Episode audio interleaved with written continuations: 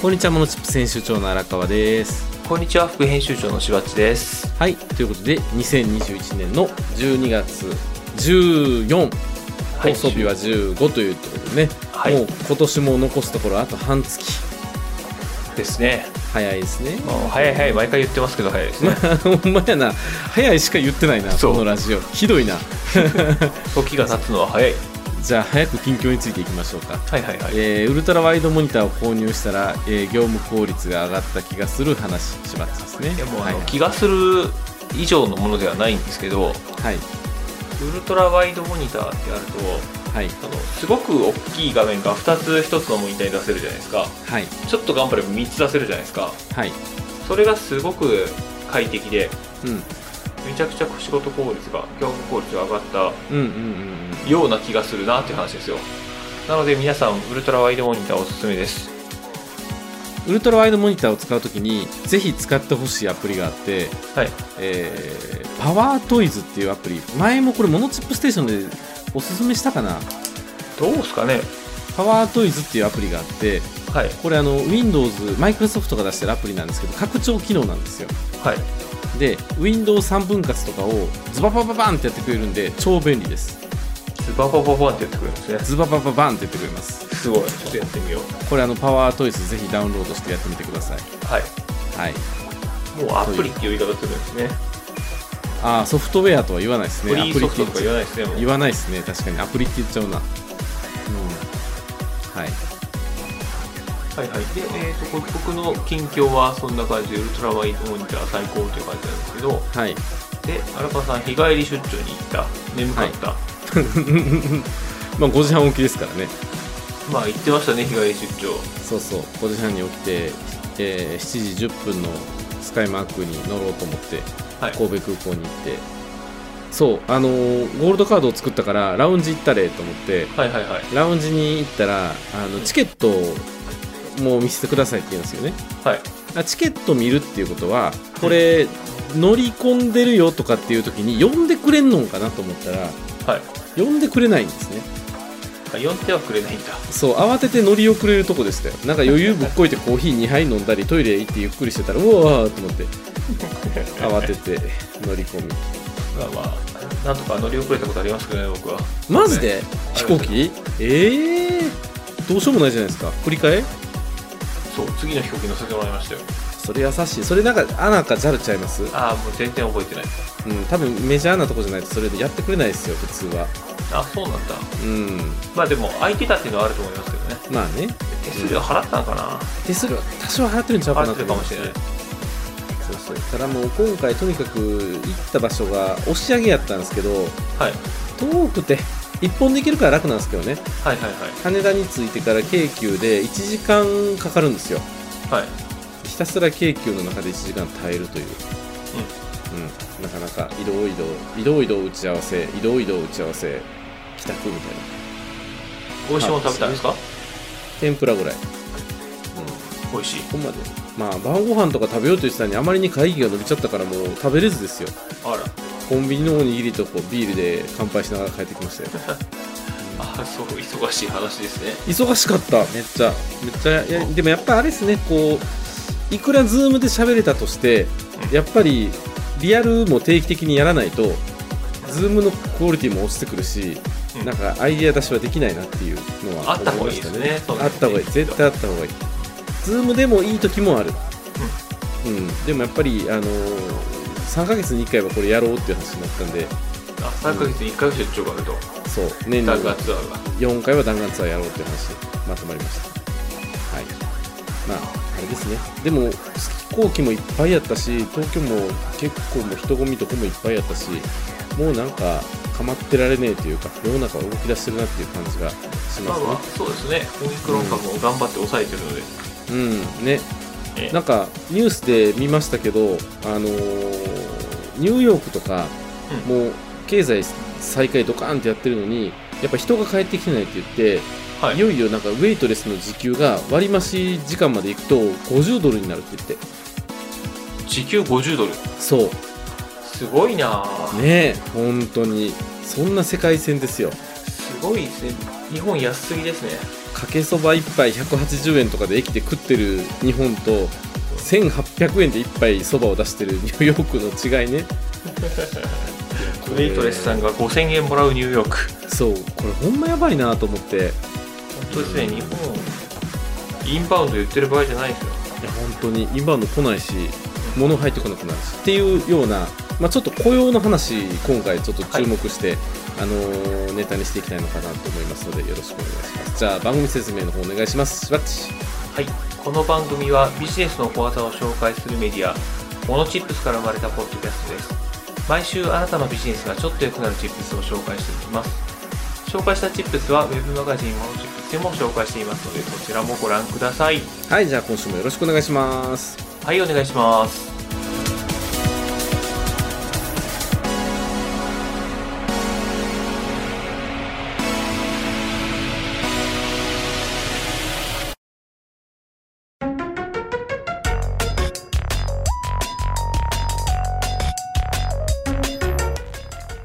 はい。ということで、今週のチップステーマ、新卒一括採用の見直しについてなど、話題のニュースについて語るチップスということで、はい、まあ、あの、またニュースを切るシリーズなんですけれども、はい今回ちょっとあの、雇用とか、あの、採用とか、そういう系のネタがちょっと多かったので、そうでますね、あ、あの、先の話と交えて、あの、お話ししていければと思うんですけれども、えー一番上のニュース、これ、新卒一括採用見直しを経団連というところで、はい経団連が、えーっと、企業に対して新卒一括採用をやめましょうよっていう方向性でお願いをしたと。はいで、中途採用や通年採用を拡大する方向でいきましょうはいそういう話かなんかいつも言ってる気がしますねこれと。いつも言ってますよね。いつも言ってるし、結局新卒で囲っちゃうからな、どうしようもないよなっていう気もしますけどね。うんそうですよね新どうしたいんだろうなね。なんかでもし中小企業経営者にとってみてはこのコロナ禍でちょっとでも業績まともなところはめちゃめちゃチャンスですよね。そうですねいい人が取れるチャンスですねやっぱ大企業採用を抑えてるしで最近やっぱすごく IT 中心かもしれないですけどもう SNS での就活みたいなところってやっぱ増えてきてるじゃないですか。うんあそのうですねモンテッドリーとかね、まあ、モンテッドリーは中東すごく多いですけどうーんなんというかあのうまく SNS を使ってあの企業情報が発信できているところでマイナーな会社っていうのは結構あの狙い目というかで実際にお給料もすごく出たりとかもするっていうのがあるのでそうなんですね。中小の方が出たりする可能性はある。ある大企業だって潰れたりしますからねそうだからスーパー大企業は絶対安泰ですよそういうとこは行った方がいいなとは当然思うしうん新卒切符をうまく使って大企業のそういう組織的なものっていうのを学ぶっていうのはすごくいいとは思うんですけれども、えーまあ、大企業競争が激しいって考えたら、うんえーマイナーでもいいので儲かってる会社に行けっていうのは声を大にして言いたいなというのは思いますねなんかそっちの方が鍛えられる気がしますけどね、僕は。儲かってない会社には絶対に行かない方がいいですねそれも合わせて声を大にして言い たいそうなんだ。うん。しばっち新卒の時、あの、もうコールセンターのとこでしたそうですよ。コールセンター。まあまあね、そうですね。コールセンター会人社材派遣業、システム業、何屋になるんですか IT 寄りの、まああの、その会社が言ってたのはビジネスプロセスアウトソーシング。まあ、外注受けますよみたいな感じですね。そうです。うんうんビジネスのプロセスを外注しますよって感じですね。まあ、そのまんま。は早い話が人材派遣みたいなところもあるっていう。はい。そ人う材です派ね遣。まあそうですね。なるほど。まあでもね、儲かってる会社に行って働くっていうことですもんね、きっとね。忙しかった。あの、まあ、あの会社の構造的に赤字はないですね。うんうんうん、まあ、赤字プロジジェクトなんかもやらないので。うんうんうんうんうんうん。で何が、えっ、と、忙しいかどうか忙しいですけどねう。ん給料が上がるかどうかだと上がらないと いう、うんそんな会社でした。もうどう考えてもサラリーマンの給料って上がんないですからねこの日本の流れだと無理ですね。上がんないですね、うん本当に。だってねウェイトレスが時給5000円で今時給5000円で働いてるサラリーマンってどれぐらいいますいいや、部長とかじゃないですか。や本当にうん。ね大企業の部長クラスな気がする。うん、実労働時間1日8時間7.5とかで考えたらねとてもじゃないけど5000円なんてうんっていう世界観ですよね、うん全くですよ。まあなので新卒一括採用がなくなるっていうことに対して良かった悪かったとかっていう意見は出てはくるんだけれども、多分この記事が言いたいのは中途も取れよなんですよ、うん大企業に対して中途も取れよ、ね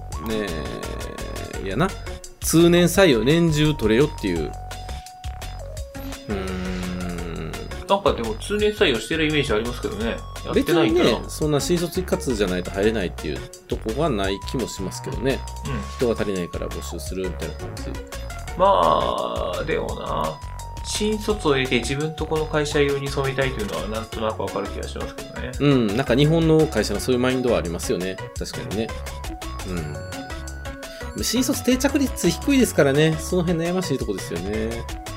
まあそうですよね。でも中途なら定着率高いかっていうとそうでもないじゃないですか、最近。まあね。うん。うん。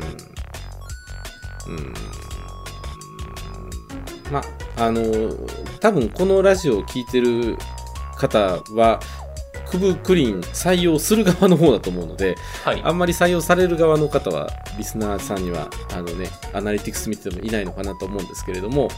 えー採用される側としては、えー儲かってる会社に行けと。はいで。採用する側としてはやっぱりそのコミュニケーションを積極的に図っていく、情報発信を積極的に図っていくっていうあと、周り取らない時に取った方がいい人が取れますよっていうそれはそうですね話ですよね。間違いないですね、うん、学生さんって本当に今リーチ難しいですからね、うんあのー何見てるのか分からへんしテレビ CM とかもね聞かないやっぱ時代になってきてるって考えたら、うん自社 SNS 育てるとかやっぱ大事になってくると思うし、うん、採用のためにどう努力してそこる見てますよね、多分ね、見てる見てる就活生 SNS ははめっちゃ見てるインスタとか頑張った方がいいですね TikTok とかねその辺頑張る感じでいってほしいなと思います、はい、今あのー採用される人たちはもう Z 世代なんでね流行の Z 世代ね。 Z 世代は Google 検索しないらしいですよ何検索するんですか直接プラットフォームの検索窓から検索するらしいですへえ。 Amazon とか、YouTube とか、うんだからやっぱ YouTube とかやってるのマストかもしれないですねこれから新卒取りたかったらねあどうなんですかね。うん、いやー YouTube やった方がいい絶対に、 YouTube ね。うん、その定期的には無理かもしれないけどそのせめて企業名で検索したらその企業の公式がトップのページの中のどっかには当たるぐらいにはしておきたいなっていう感じですねうん。硬くてもいいからはいで、えーこの話と関連してあんま関連しないいやでも結構関連するかもなんですけどもあのちょっと話題になったニュース学歴フィルター大東亜以下括弧9メールが炎上偏差値と将来の収入に因果関係なしとの研究結果もというところではい。これ、まあ何やったっ情け報をマイナビかマイナビはがい漏洩させたんですよね、こういう隠語みたいなやつえっ、と、漏洩っていうか、そのまま送っちゃったんですね。なるほど店名変えずに。うんうんうんうん多分、あのーあれ、テンプレートとして保存しておいて、本文変えたけど、題名だけ変えずに送っちゃったとかだと思うんですけど、あるあるって感じやな大東亜っていう言い方初めて知りましたねこれで大東はね、大東文化大学東海大学アジア大学なんかあのあれですよね箱根駅伝が強そうな大学たちで すよね私立ですね。うん、うん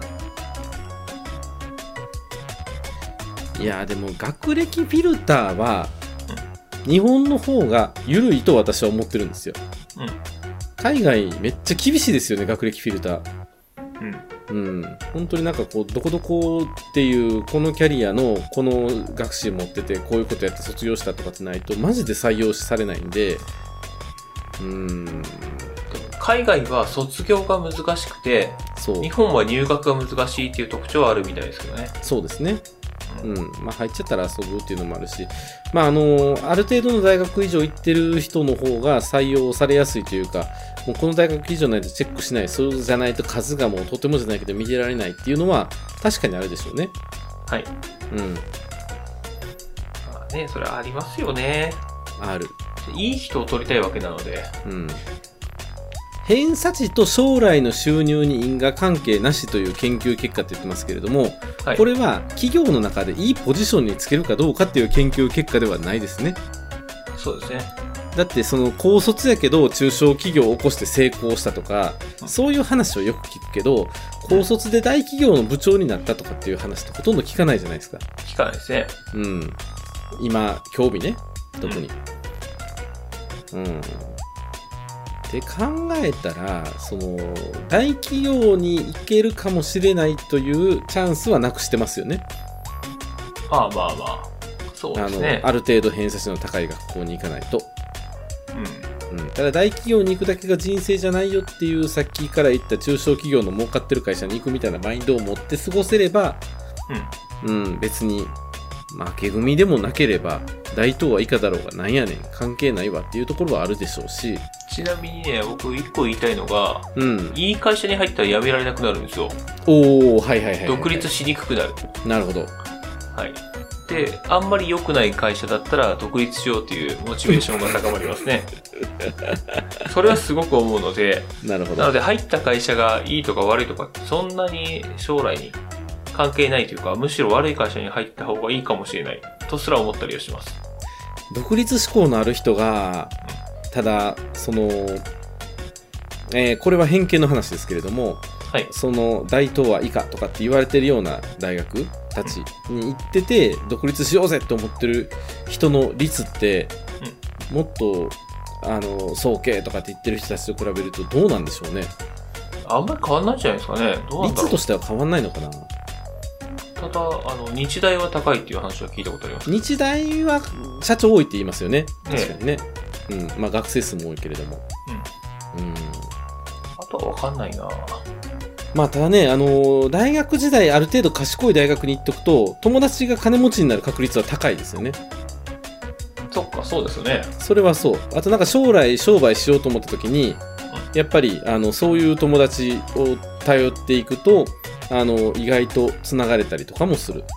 あと、あの、どっかの社長さんと会った時に、同じ学校卒業だとかで盛り上がるかもしれないですね。ありますね確かにあのーあるめっちゃあるわそれありますありますうん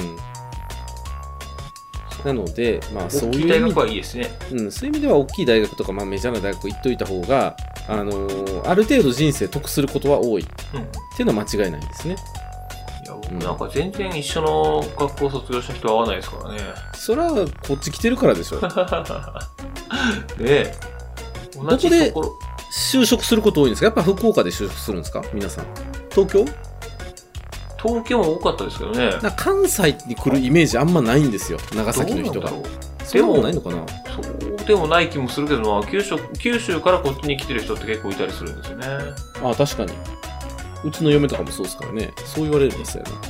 えでも大学から来るんですよそういう人ってまあそうかもしれないそれはそうかもしれない、わざわざ就職で大阪の会社行くんやったらいや東京行っちゃうかなそうかもしれないですねうんねなるほどなじゃあこのこの記事を見てどう思いますかしばっち的にはえっとねそう必死になって就職活動しなくてもいいじゃないかっていう派なので僕はなるほどなるほど基本的には何も思わないけどなんか面白いねっていう大東は以下じゃあうちの大学はどうなるんだろうとかねそういうのはみんな思ったかなっていうマイナビやっちゃったなみたいな風には思いますまあそういうことですよね。うんい、ま、だにだからその学生一括メールっていうのがその社員さんの個人裁量でやってるっていうのがなかなかそっちのあのマイナビのガバナンスの方が大変やなっていう気はしましたね。なんかメールの管理用のソフトウェアとか入れてないんやとか。うん、ねえ、ねえあの、名前、えー送信ボタンを押したタイミングで、この件名だけどいいですかって返してきても良さそうなもんですけどね。なんかそういうボットとか入れてても良さそうですよね。うんこのマイナビぐらいの規模感の会社であればね。ねえそれはちょっと思うな。うん、とは思いますね。まあ、やっぱりこの就職活動を商売としてやってる会社からすると、こういう大学フィルターっていうのは如実に存在してるっていうことなんでしょうね、きっとね。まあまあね。うん、いや、もうだって怒ってもしゃあないもん、これ事実やから、今の日本社会。ただそんなとこにこだわってることによってニューヨークに行ったら皿洗いでも5000円もらえるのに日本で ねそんな給料で働かないといけないのってどうなんっていうのは そうですね。でも今の小中学生ぐらいの子たちは本当に思うかもしれないですよまああのね、日本で働くのちょっとアホみたいやなとかどうなんですかね。あのなんか、ねあの SNS が使えるようになって、うん SNS ってあの自動翻訳ついてるじゃないですかはいはい。だからあんまりその何語で発信してるとか関係ないらしくって、うん面白かったら自分で翻訳してみるらしいんですよね。うんうんうん。ってなってきたら別に海外相手に商売とかも全然できるし、なんでこんな給料でここで働かないといけないんだろうっていう疑問を持つ子がたくさん出てきてもおかしくはないと思う。はい。うんまただその、外国行くと物価も高かったりしますからね。あまあね。うんそうで、その辺がどうかなっていう。たでだもし、インフレになると、借金してる人は有利ですよね。まあね。そう、そのくらいかなって気もしますね。でも円安になっちゃったら資源入ってこないですからね。うん今の安いなるのかないや円高になるんちゃいますかいやー円の価値は下がるでしょうだって物がないんだもん今どうですかうね。ーん牛丼600円とかなるかもしれないですよ言ってる間にそっちにかけるんだったら、ドルで持っといた方がいいですね。まあね今のうちに。まあねうんうーん結構その海外格差広がってるし、まあ、いコロナの一時の大きな触れかもしれないけれども、うんまあ、外貨獲得方法を、えー模索しておくというのは我々その企業経営とかっていう意味では大事かなとは思いますし、ううんーんねそれは中小だっていい大学の子が欲しいって思っちゃうよねっていうところは確かにそうなのかもしれないなんだろうななどうなんでしょうね、あの、会う子が欲しいですよね。うん、でも会う子ってどう判断するんやろうと考え出すとすごい難しいですねなんかいい大学出た子の方が、なんていうかな、プライドが高いというか、でもギャンブルでいい大学出た子を取る新卒一括採用をやるぐらいやったらなんか年中定期的にインターンやってこれって思った子を引っこ抜くんやったら別に学歴関係ないとかはあるかもしれないですねはいはいはいはい。うんまあまあね、まあ、まあ確かにな、運みたいなところはありますからね。そ採う用できればあの現物であの実際の方を見てあの相性も見てっていう意味ではなんかバイトを積極的に雇うような仕事を作ってみるとかね別にそのあ学歴に関係なく将来社員にステップアップできるようなアルバイトがありますよみたいな感じでやるとかの方がいいのかもしれないですよね。あ、あまあそうかもしれないですね。うんそうそうそうだからマイナビに登録して新卒でふんぬんとかやってる場合じゃないよへへへ探してみようインターンとか探してみようバイトとかねまあまあね、うんまあまあ、あのあるとま思う自分でやったらいいわけで。 うんですねはそうそういという中であのまた全然違う話というかはい、た次の話ですね。若干うん関連する話でもあるんですけれども今週あの明るいニュースといえばねあの ZOZO の前澤さんが宇宙に行ったよと行きましたね、すごかった。ね、2週間いるから、もう今もずっといますよね、宇宙にね。かっこいいですよね。うーん。 100億円バーンと使って行っちゃったって。そう、1人50億で、2人で行ってるんですよね、これね。ねすごいですよね。しかも別にお金払ったから行けるわけじゃなくって、めっちゃトレーニングせなダメなんでしょ、これ。すごいお金と時間とある人ですね、この方。労力かけて。だってなんかすごい痩せてはるもん、これ、動画とか見てても。トレーニングしたんですそよれね。めっちゃトレーニングしたんでしょうね。うん。いやーで、一部の人たちが、あのー、2人で100億もかけて宇宙旅行に行くことに対して金持ちの道楽だとかって文句を言ってると。いや、まあまあ、自分で稼いだお金ですからうね。ん。で、その金持ちの道楽とか言ってる暇があったらお前ら働けっていう意見がまた出てきたりとかして、なんか紛糾してるのが一部あるという話です、でね。も、あの、税金でもないから、別にね、文句言われる筋合いはないですよね、きっと。ね、自分たちでやった事業で儲けた金ですからね。いいですよね。うん。まあ、そういうことをやるために儲けてたんでしょうからね、この方は。ね、そう、夢があって宇宙へ行ってるわけですからね。そもそも2人で100億とか言ってるけれども、ジェフ・ベゾスとか、ね、イーロン・マスクとか、あのーキャッシュと比べたら全然ですからね。まあね、そうです何ね十。兆とか持ってるわけやから彼ら1日1億円も使え使っても死ぬまでに金は減らないとかっていう富豪が世の中にいるって考えたら、まあ、こ小粒っちゃ小粒なんですよねここで怒ってる時点で ね、まあね。うん、まあ、てあと、あの、持ってる人は使ってもらえる方がありがたいであすね、確かに我々は確かにうんそうやな回り回ってこっち来るかもしれないので。な身内で抱えようとかね子供になんとかとか考えるぐらいだったら今パーッと使ってしまって宇宙に行くぞうとんやってくれた方がなんか夢があって本当にねいいなと思いますけどねそうですね、みんな、あの、我々も頑張れば宇宙に行けるかもしれない。宇宙行きますかうん。宇宙船しばっち号いまいちだ な。あんまり行きたくないな。で、結局は閉じこもる。新事務所に閉じこもるウルトラワイドモニターの前で閉じこも るとそれがいいかもしれない。ねまあまあでもあのそういう意味ではね宇宙に行くっていうのも夢があっていいのかなと思いますしあの、稼いだお金を好き勝手使っちゃえでそれをバーンとオープンに発信するっていうのはでなんか文句を言う人もいるけどいいやんっていう人も多いっていうのはまあまあ、まあ、賛否両論あってしかるべきかなと思うし、まあ、こういう議論ができてる時点で日本はあれなのかもしれないですねまだ平和な国なのかもしれ平な和いですよね。そう本当に、ね一つ、の方向で固まってないので。うん。ね。という、なんとなくふんわり終わりましたけれども、いや、まあ、平和なニュースが多かったですね。うん、平和かな。結構社会問題な気もするんですけどね。新卒、一そう括採用見直し、そう。学歴フィルター、うん。前澤友作さんが宇宙に行きました。 そう。まあ、採用周りの話、ほら、なんか今週、うちらの仲間からもなんか連絡来たりとかして、悩んではるい学生さんも多いよね、みたいなことうんうんうん言ってたりしたじゃないですかありましたねはい。うん。っていうのもあるから、まあ、やっぱミスマッチって絶対起きてますよね。だから起きてますね。ミスマッチはあるな。あそう考えたらひょっとしたら既存のプラットフォームで多分ねうちらが就活やってた時とやり方変わってないと思うんですよとりあえず3年生のあの4月え違う違う1月とかまあ12月今ちょうど今ぐらいですよね今ぐらいにリクナビとかマイナビとか4つぐらい登録してエントリーシート書きまくって、ほんで通ったところに面接行ってみたいな感じですよねうん。うんしんどいよな。いやー、あれはね、しんどかったですねう。ん。ね。落ちまくりますからね。ね、本当にね、本当落ちまくるし、なんか、何のためにやってんやろうみ たいないや、とこありまあます結ね局僕の結論からいけばどこでもいいって いう結論になってうますけど、ん会社なんかどこでも一緒だ。まあね、あの、与えられたことが好きになっていったりとかしますからね。わかんないですからね。うん。合わないと思ってた子はすごく合ってるかもしれないし。そう。だから本当、あまり名前にはこだわらず、親とか世間の目とかも気にせず、うん、あの、儲かってそうな中小企業に行くのが一番いいと思うけどなっていうのは本当に思いますね。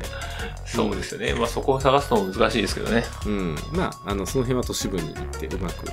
あの、探してみてはいかがかなというふうに思っております。はい。ということで、えー今週のチップステーマ、新卒一括採用の見直しについてなど、話題のニュースについて語るチップスでした。はい。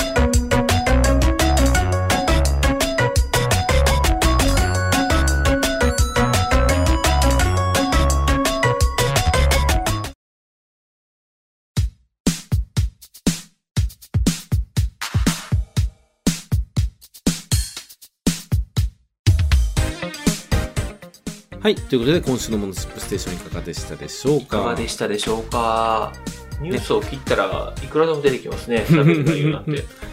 この、あれですよね、逆に採用したい人たちはどうやって採用をうまくしてるのかみたいな成功事例とかあるとね、面白いのかもしれないですけどね。ああ、そうですね。うん、なんかそういう事例よく紹介されてるような気もするしなんかこんなん集めてみましたとかっていう会をやってみてもいいのかなというふうには思っておりますでまあ採用じゃなくて外注みたいなね雇用の仕方とかっていうのも増えてきたりもしてるし、まあ、本当働き方って多様になってきてるなとも思うのであの自分に合った働き方みたいなことをね検討していくっていうのもいいんじゃないかなというふうに思っておりますそうですね。えー、しばっち残り半月何をしますかこれ半月ね、もうあの、今年の整理が大変ですね。今年の、あの、いかに年末年始を 楽しく迎えられるか、残務そこに処理 かかってくる。はい。頑張ってみてください。はい。あそこは頑張ります。頑張ってください。寒い中、事務所まで歩いて頑張ってください。事務所も寒いんですよ。はい。じゃあ、締めの方よろしくお願いします。はい。番組へのフィードバックは、ウェブマガジンモノチップスのお問い合わせフォーム、またはノート、ツイッターでお待ちしております。はい。ということで、お送りしましたのは、モノチップ編集長の荒川と、副編集長のしばっちでした。あありがとうございました。ありがとうございました。また来週。またねー